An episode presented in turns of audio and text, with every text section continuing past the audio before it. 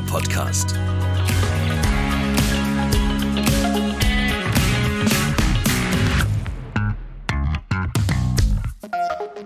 Mein Nacken hat sich gerade erst von der letzten Clean-Folge erholt. Da waren wir nämlich zwischen den vielen riesigen Wolkenkratzern in Frankfurt am Main unterwegs. Und heute werden die Nackenmuskeln schon wieder auf die Probe gestellt. Ich stehe nämlich im wunderschönen Speyer. Das ist eine überschaubare kleine Stadt in Rheinland-Pfalz in der Nähe von Heidelberg vor dem Wahrzeichen der Stadt, dem Dom zu Speyer. Und da kann ich den Kopf wieder in den Nacken schmeißen, denn es ist ein richtig schönes, altes und vor allem hohes Gebäude mit vier Türmen. Ich glaube sogar zwei Kuppeln. Ich sehe momentan hier die große vordere Kuppel vom Eingangsportal. Das ist übrigens eine riesige eiserne Tür mit äh, vielen szenischen Abbildungen drauf. Es ist echt wunderschön. Von außen die Fassade in zwei verschiedenen Farben. Wir haben so einen Sandstein, so einen helleren, aber dann auch so ja, leicht roséfarbene Steine. Also echt wunder, wunderschön. Die größte romanische Kirche der Welt, UNESCO-Welterbe. Es ist ein fast 1000 Jahre altes Bauwerk mit einer richtig spannenden Geschichte. Und die soll natürlich noch lange bewahrt werden, auch optisch. Und genau da kommt Kercher ins Spiel. Kercher setzt sich seit über 40 Jahren dafür ein, historische Monumente und Gebäude wie dieses zu reinigen und dadurch natürlich auch zu erhalten. Ein anderes der über 160 Projekte auf der ganzen Welt haben wir auch schon zusammen besucht, den Obelisken von Luxor. Das ist ein Denkmal mitten in Paris. Das war die zweite oder ich glaube dritte Clean-Folge. Die kann ich euch auch sehr ans Herz legen. Da war auch einer meiner heutigen Gäste mit dabei. Nick Heiden von Kercher wird uns heute alles zur Reinigung am Dom zu Speyer zeigen und Friederike Walter ist auch mit dabei, denn kaum eine kennt sich besser mit diesem schönen Bauwerk aus als sie. Hallo ihr zwei. Hallo. Hallo. Friederike, du bist Leiterin des Domkulturmanagements und du kennst dich gut mit diesem schönen Gebäude aus. Magst du mal erzählen, was das Besondere hier rein von außen optisch an dem Dom ist? Der Dom ist schon wahnsinnig beeindruckend, einfach durch seine Größe. Der ja. Dom zu Speyer ist heute die größte erhaltene romanische Kirche der Welt. Man kann also gar nicht alles von ihm sehen, wenn man davor steht, weil er so groß ist. Das habe ich gemerkt. Ja. genau. Ähm, höchstens vielleicht von weiter weg, von der anderen Rheinseite, sieht man ihn eigentlich am schönsten. Er ist in seinen Bauformen sehr harmonisch und ausgewogen. Das sagt auch schon die UNESCO in der Begründung, warum er Weltkulturerbe ist. Ist wie das so für die Romanik typisch ist, wuchtig oder ja, relativ gerade geometrische Linien, wenig Schnörkel. Und wenn man dann näher kommt, dann sieht man auch schon schnell das Material, aus dem er gemacht ist, nämlich Sandstein. Und der ist häufig im Farbwechsel bewusst auch eingesetzt. Also wir haben helleren, so gelblichen, fast weißen Sandstein und roten Sandstein so viel, was wir hier draußen sehen, aber auch von drinnen ist der Dom ja sehr, sehr, sehr besonders. Ich würde sagen, wir schauen uns das mal von drinnen an. Ja, sehr gerne. Dann gehen wir mal durch dieses große eiserne Portal. Wow. Wow, das ist ein Moment, da muss man aber auch erstmal innehalten und durchatmen. Ich finde, es ist immer so ein ganz besonderer Moment, wenn man so ein Gebäude zum ersten Mal betritt. Was mir auffällt, es ist einfach unfassbar hoch und sehr, sehr, sehr lang. Wir haben rechts und links ganz viele tolle Säulen, die hier ähm, die Kuppel tragen. Die beiden Farben, die hier wieder rauskommen, sogar ein paar mehr, sieht hier auch noch bunter aus, aber trotzdem sehr, sehr schlicht. Ein paar Malereien sehen wir an den Fenstern oder unter den Fenstern oben. Und ansonsten ist es hier sehr schlicht, oder? Ja, genau so ist es. Also die Größe, die Erhabenheit des Baus fällt einem, glaube ich, sofort auf. Und ja. dann fängt man aber vielleicht auch so ein bisschen an zu suchen, okay, was gibt es hier eigentlich? Also es besteht vor allen Dingen in der ganz klaren geometrischen Gliederung, die dieser Bau ja. hat. Die Romanik ist eben so klar geometrisch. Baukastenprinzip kann man sich auch aus Klötzchen so zusammenbauen. Aber dann kommt eigentlich noch was dazu, nämlich die Ausstattung. Und die gab es im Speyerer Dom auch. Also wir hatten Altäre an den Pfeilern und Skulpturen und vielleicht Mosaike und natürlich Gold. Ist alles nicht mehr da? Ist alles nicht mehr da, ja. Wir hatten nämlich leider kriegerische Auseinandersetzungen mit dem Nachbarland Frankreich 1789 und dann nochmal während der französischen Revolutionskriege 1794. Und da wurde der Dom zerstört, also die Ausstattung ist verloren gegangen und dadurch haben wir dann eben heute eine Situation, wo wir die Wandflächen direkt vor uns sehen. Also ja. steinsichtig nennt man das, ist der Dom jetzt. Und ähm, das gibt uns aber die Chance eben wirklich genau auf die Architektur zu gucken und die Besonderheiten zu entdecken, von denen der Dom wirklich einige zu bieten hat. Der gilt als stilbildend oder als äh, wirklich epochemachend für die Architektur in dieser Zeit. Ja. Und ähm, das sieht man eben jetzt toll. Da würde ich gleich noch mal näher drauf zu sprechen kommen. Aber erstmal, du bist gerade schon so ein bisschen eingetaucht in die Geschichte. Lass uns mal an den Anfang gehen. Magst du noch mal ein bisschen darüber erzählen, wer diesen Dom gebaut hat? Ja, gerne. Der Dom wurde gebaut von Konrad II. aus dem Geschlecht der Salier. Das ist eine Familie, die eben hier in der Region ihr Herrschaftsgebiet hatte. Mhm. Und äh, Konrad II. war offensichtlich sehr ambitioniert. Ähm, er wurde zum König gewählt und 1027 hat er sich dann in Rom zum Kaiser krönen lassen. Und irgendwann in dieser Zeit muss wohl der Entschluss gefasst worden sein, von ihm eine Kirche zu bauen, die irgendwie diesen Anspruch, den er als ja von Gott eingesetzter Herrscher ja hatte. Ja. Wir wissen es eben nicht genau, wann es war, aber ebenso vor 10.30 oder 10.30 ist so das Datum, wo man irgendwann mal gesagt hat, da feiern wir. Wir brauchen ja irgendein Datum, wo wir mal feiern können. Da hat der Bau begonnen. Das ist 10.30. Wurde mit dem Bau des Doms begonnen und er wurde schon 1061 geweiht. Also 31 Jahre später, wow. kann man sagen, mhm. hat man diese grandiose Leistung vollbracht gehabt und der Dom war erstmal fertig. Wie hat sich das Gebäude dann im Laufe der Zeit verändert? Du hast gerade schon erwähnt, Französische Revolution. Was ist im Laufe der Zeit passiert, was auch den Bau so verändert hat? Ja, ein Bau, der so alt ist, also fast 1000 Jahre jetzt, der hat natürlich Veränderungen hinter sich ich frage die Besucher auch immer, was glaubt ihr denn, warum verändert sich so ein Bau? Und dann kommt immer Feuer, Krieg, ja klar, ja. war hier auch. Aber ähm, die meiste Veränderung kommt eigentlich, wenn ein neuer Herrscher kommt mit Geld und Geltungsbewusstsein und das Ganze dann so umbauen lässt, wie das so im Stil der Zeit eben dann gerade modern ist. Ja. Und das ist in Speyer auch passiert, allerdings sehr früh. Nämlich der Enkel des Domgründers, Heinrich IV., der hat den Dom nochmal verändern lassen und ihm sozusagen jetzt seine heute noch sichtbare Gestalt gegeben. Also er hat vier hohe Türme hinzufügen lassen, er hat Ornamente an den Fenstern zum Beispiel hinzufügen mhm. lassen oder auch eine Zwerggalerie. Das ist so ein Säulengang, der rings um den Dom einmal außenrum geht, unterhalb des Dachs. Und wir stehen jetzt hier unter dem Gewölbe, das er hat einziehen lassen. Also das Mittelschiff wurde erst Ende des 11. Jahrhunderts dann überwölbt. Das war aber die größte Wölbung, die man seit der Antike überhaupt hergestellt hat. Wahnsinn. Also auch da wieder ähm, so ein Superlativ, den dieser Dom einfach hat. Es gibt unfassbar viele Superlative. Du hast es auch schon erwähnt, die größte romanische Kirche der Welt, die bedeutendste Grablege, habe ich noch rausgefunden, des Mittelalters auf deutschem Boden. Jawohl, genau. Also äh, hier ist ja eine Menge los. Ich habe ähm, mal das Zitat der UNESCO rausgeschrieben. 81, glaube ich, UNESCO-Welterbe ja, ja, ernannt worden, der Dom noch nicht lange gefeiert. In der Begründung heißt es, und du hast es gerade auch schon erwähnt, der Speyerer Dom ist historisch, künstlerisch und architektonisch eines der bedeutendsten Beispiele romanischer Architektur in Europa. Woran sehen wir das, dass dieser Baustil vor allem hier so geprägt wurde? Also zu den herausragenden Merkmalen der romanischen Architektur, die man hier eben sehen kann, zählt einmal die Größe. Mhm. Man hat das wirklich in eine ungeahnte Höhe ja. äh, geschafft, hier diesen Bau zu bringen. Und dabei hat man aber es auch geschafft, die Proportionen sehr harmonisch einzuhalten. Also so, wenn man in den Raum reinkommt, hat man das Gefühl, das ist ein stimmiger Raum, das ist ein erhabener Raum ja. und eben einfach ein großartiger Raum. Mhm. Ähm, wir haben, das sind dann eben so die Besonderheiten, die jetzt in Speyer äh, zum ersten Mal auftauchen, zum ersten Mal im Abendland eine vollständige Überwölbung aller Räume. Das heißt, die Seitenschiffe sind überwölbt, das Mittelschiff, in dem wir jetzt stehen, ist überwölbt, der Chor ist überwölbt, die Krypta ist überwölbt, alles ja, ist überwölbt. Stimmt. Und Dadurch, dass das aber in Speyer dann zum ersten Mal gemacht wurde, sind da Dinge entstanden. Das sieht man, wenn man an die Pfeiler schaut.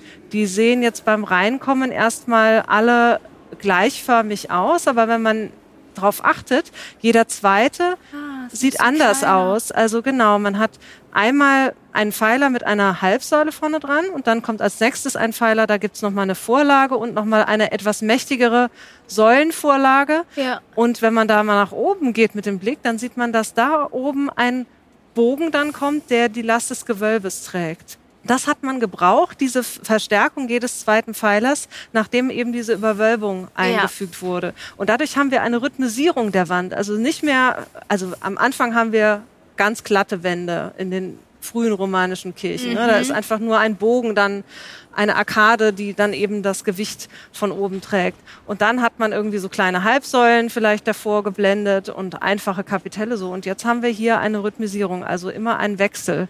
Und das war was Neues. Okay. Und das hat aber offensichtlich Gefallen gefunden und mhm. wurde dann woanders nachgeahmt. Da hat man das von Anfang an so gemacht, obwohl man eben nicht nachträglich ein Gewölbe eingebaut hat. Ja. Und was hier auch noch besonders ist, wir haben eben diese riesengroßen Gewölbe im Mittelschiff, unter denen wir jetzt stehen. Spannweite sind so 12, 13 Meter. Wow. Verändert sich ein bisschen im Lauf des Baus. Und äh, wenn man schaut, ein Gewölbe im Mittelschiff, dem entsprechen immer zwei Gewölbe in den Seitenschiffen. Das ist das mhm. sogenannte gebundene System. Auch das hat man hier erfunden und dann an vielen anderen Orten auch so umgesetzt. Ich kriege meinen Mund gar nicht mehr zu. Vor Staunen hier. Ist denn das ursprüngliche Ziel der Erbauer erreicht worden? Es ging ja vor allem auch um Prestige, um Statussymbol.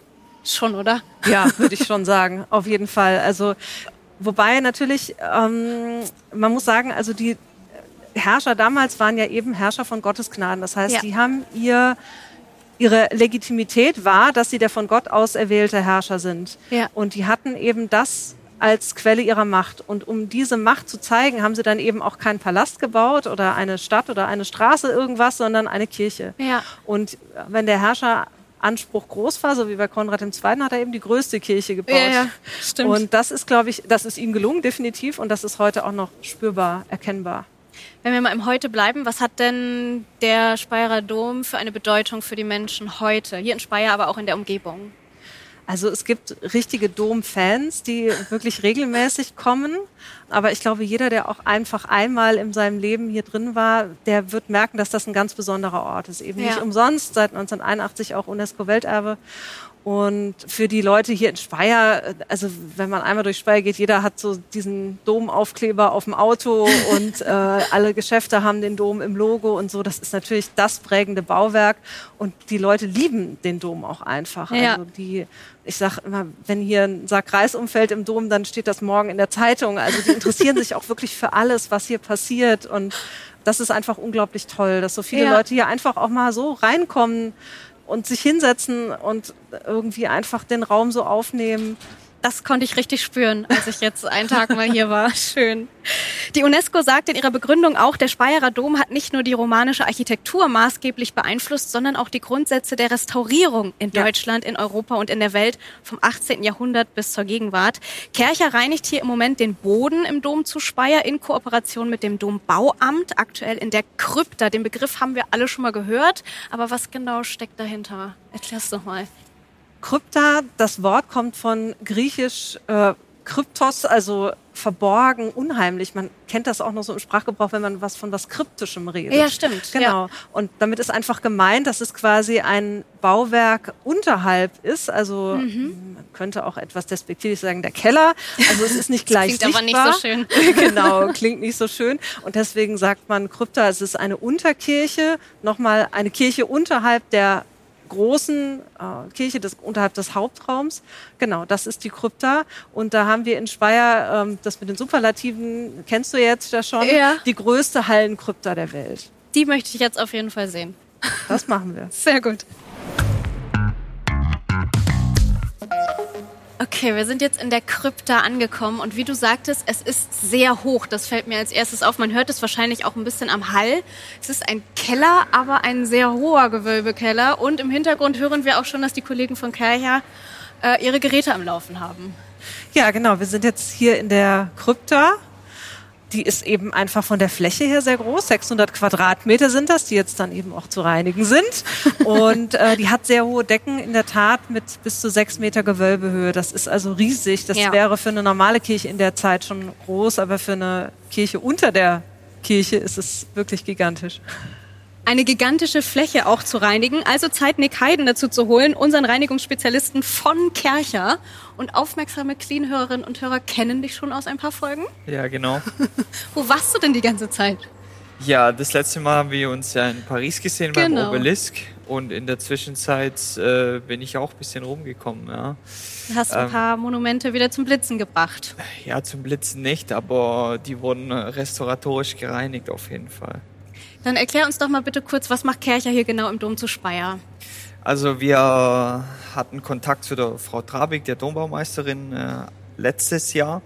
Sie ist auf uns zugekommen und meinte, sie hätten ein ähnliches Reinigungsproblem bezüglich der Bodenreinigung wie am Kölner Dom. Ich meine, die Dombaumeister, die kennen sich natürlich auch untereinander. Ja. Dann hat sie uns gebeten, mal vorbeizukommen, dass wir auch hier am Dom zu Speyer unterschiedliche Verfahren testen für die Bodenreinigung. Welche Art von Boden haben wir denn hier? Ich spüre auf jeden Fall unter mir Stein und auch sehr unterschiedliche Platten. Genau, die Frau Walter hat es schon gesagt. Wir haben hier hauptsächlich Sandstein, ja. unterschiedliche Sandsteinplatten ja, die wurden hier teilweise auch überarbeitet in den äh, 60er Jahren, glaube ich. Und teilweise oder eventuell sind sogar noch originale Steine hier. Und hier den ganzen Bereich in der Krypta mit unterschiedlichen Steinen, unterschiedlicher Beschaffenheit reinigen wir jetzt für circa fünf Tage mhm. mit zwei Flächenreinigern. Worauf musst du da besonders achten?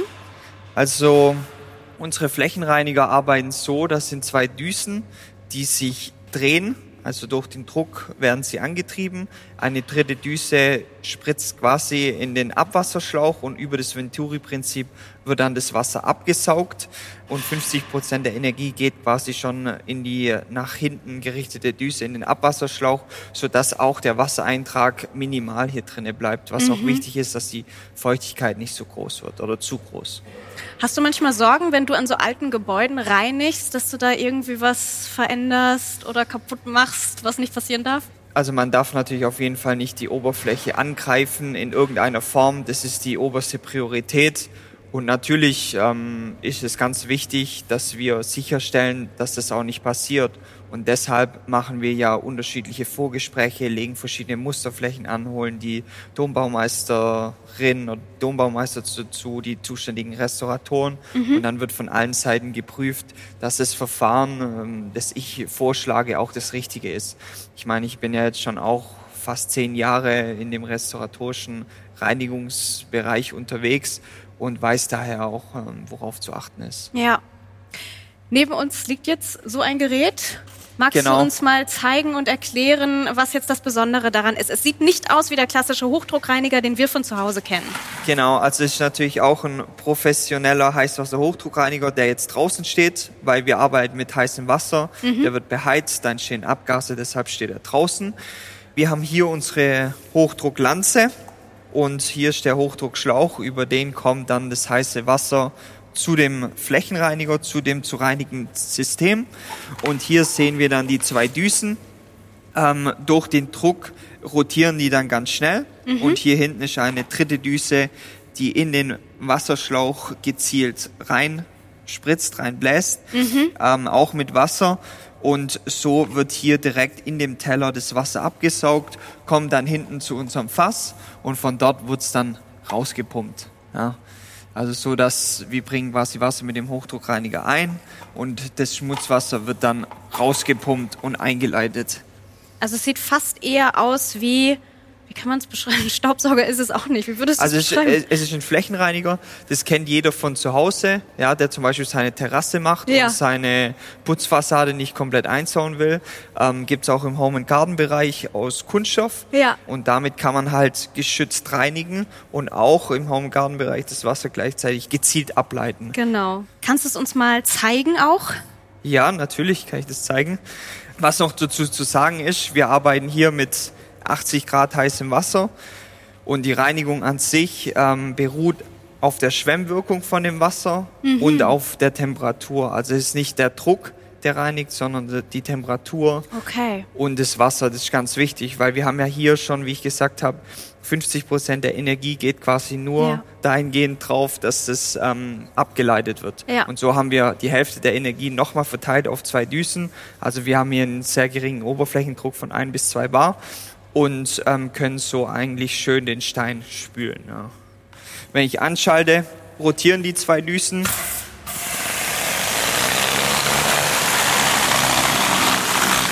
Und dann wird so der Stein Stück für Stück abgefahren. Und man sieht, es entsteht kein Abwasser hier. Es kommt da hinten in das Fass rein.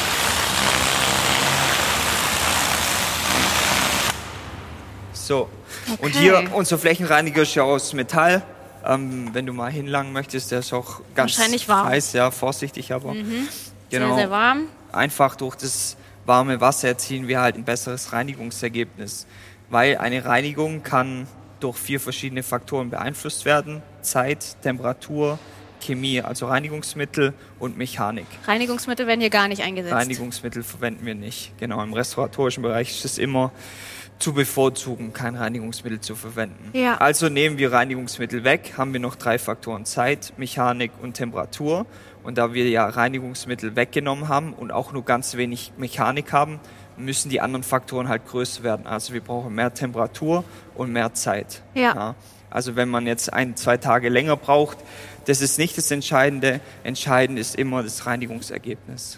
Bist du mit dem Reinigungsergebnis bisher zufrieden? Ja, sehr. Ähm, es gibt natürlich unterschiedlich stark verschmutzte Bereiche, wo wir jetzt hier stehen und hier vorne. Da ist natürlich stark verschmutzt, weil da die meisten Besucher laufen Ja. und die Besucher bringen die meiste Verschmutzung einfach von draußen mit rein und zum Beispiel auch durch Schuhabrieb. Ja, ja, klar. Hier vorne haben wir jetzt schon einen Bereich gemacht. Ich denke, man kann sehen, Es sieht wo der sehr Unterschied schön ist. Genau. sauber aus, ja. Hier vorne ist natürlich extrem der Unterschied. Hier sieht man es jetzt aufgrund ja, des Lichtes Der jetzt nicht ganz so arg, nicht, aber es ist natürlich auf jeden Fall ein sehr gutes Reinigungsergebnis. Wie lange hält sowas? Wann dürfen wir dich hier wieder erwarten im Dom zu Speyer? Also wie lange sowas hält, hat natürlich mit ganz vielen unterschiedlichen Faktoren zu tun. Man versucht es natürlich so lange wie möglich hinauszuzögern. Ja. Und ähm, wir haben uns auch schon besprochen mit dem Dom, dass dann ähm, eventuell zur Unterhaltsreinigung noch Scheuersaugmaschinen zur Unterstützung hinzugenommen werden. Und die verzögern natürlich die Wiederanschmutzung deutlich. Okay. Dann wollen wir dich gar nicht weiter aufhalten. Danke dir, Nick, dass du uns mal wieder mitgenommen hast in deine spannende Arbeit für Kercher. Ja, gerne, jederzeit. Und auch an dich, Friederike, Dankeschön, dass du uns hier in diesen schönen Dom, in die heiligen Hallen mit reingenommen hast. Total gerne. Toll, dass ihr da wart.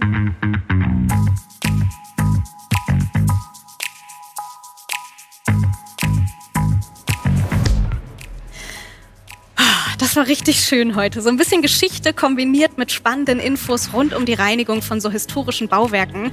Da kann man sich ja auch immer gar nicht vorstellen, wie sowas vonstatten geht. Umso schöner, dass wir heute einen genauen Einblick bekommen haben.